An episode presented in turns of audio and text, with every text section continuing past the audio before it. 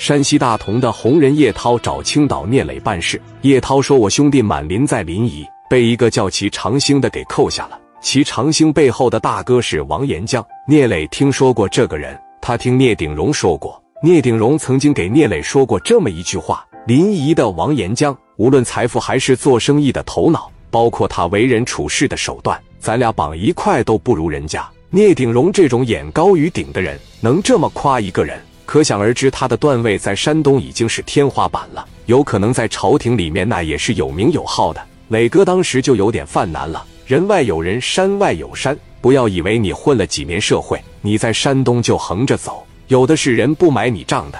原来碰着的人都是要么有钱无势，要么有勇无谋，这都不能跟人家相比。聂磊这一斟酌，还是先拿着三百万。先把李满林给整出来再说。这次的聂磊也是棋逢对手，磊哥这边为了确保李满林他们的安全，带了将近百十来号兄弟，于飞他们也去了。在车上，聂磊给他们介绍了这边的实力。于飞还很不服气。等来到了长兴废品收购站，聂磊接到了同样的电话：“我告诉你呀，你要是过来给我拿米的，我保证你安然无恙；你要是进来以后敢动手，我保证你有去无回。”得亏聂磊没有奔着打他，聂磊要奔着打他，下场他妈不跟李满林一样了吗？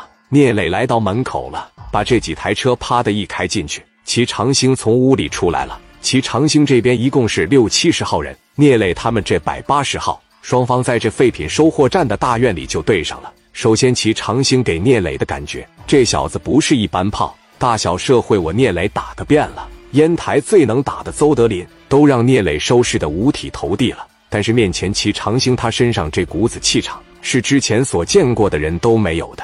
要不山西的大哥来了，能让人家收拾那样？齐长兴当时过来了，你叫聂磊呀，我叫聂磊，钱带了吗？咱别废话，你可别像山西的这帮人一样，想着空手套白狼，把钱拿出来吧。我这边只要拿到钱，这帮人、车和车上的货物我都还给你。聂磊当时就想干他，但是一想，真要是打不过人家。再把自己这帮兄弟搭进去不说，不给山西这帮哥们坑了吗？我怎么给叶涛交代啊？聂磊决定先把米给他，但是现在的聂磊有责任感了。哥在以前抬手就是一枪，现在你得考虑山西这帮哥们。王群力往前这一上，三百万的小支票递了过去，那边一接，聂磊说：“我们想看看人怎么样，咱别说我他妈把钱给你了，人都让你打烂套了，那能行吗？我这个人呢？”还是挺遵守这个道上规矩的，来给这帮人带上来。眼瞅着从那办公室里边，李满林他们让人扶着就出来，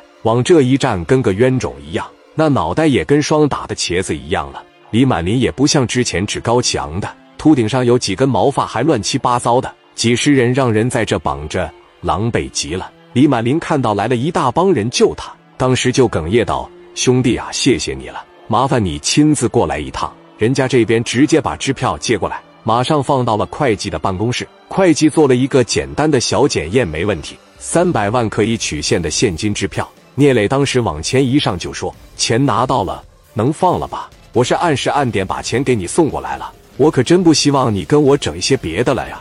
放心，我这个人最遵守的就是道上规矩啊。来吧，把人放了。李满林山西的这帮哥们，还有大车司机，全都给放了。”哥几个吧，半身基本上没什么伤，下半身都是西瓜汁呢。李满林走到的时候一瘸一拐，这脚趾头都血肉模糊了。突然间，聂磊就想到了这么一句话：来到这个院里边，你要是敢炸死我，让你粉身碎骨。这地底下肯定埋的有乱七八糟的东西。走出院子的时候，聂磊跟齐长兴说了一句话：“哥们人，你给我打了，钱我也给你了，你就不怕日后我找你呀？”齐长兴两手抱着膀，笑道：“哥们，我做的呢就是这个行当。我当个厨子，不能因为害怕油温高，我就不炒菜了吧？那我得吃饭呢。那高危的行业，自然我就得承担高风险。你要是不服啊，就尽管过来打。但你要打不过我，还得搭三百万。有钱你就尽管跟我打呀。我齐长兴出来混，我图的就是财。行，那咱们就后会有期。咱们走。”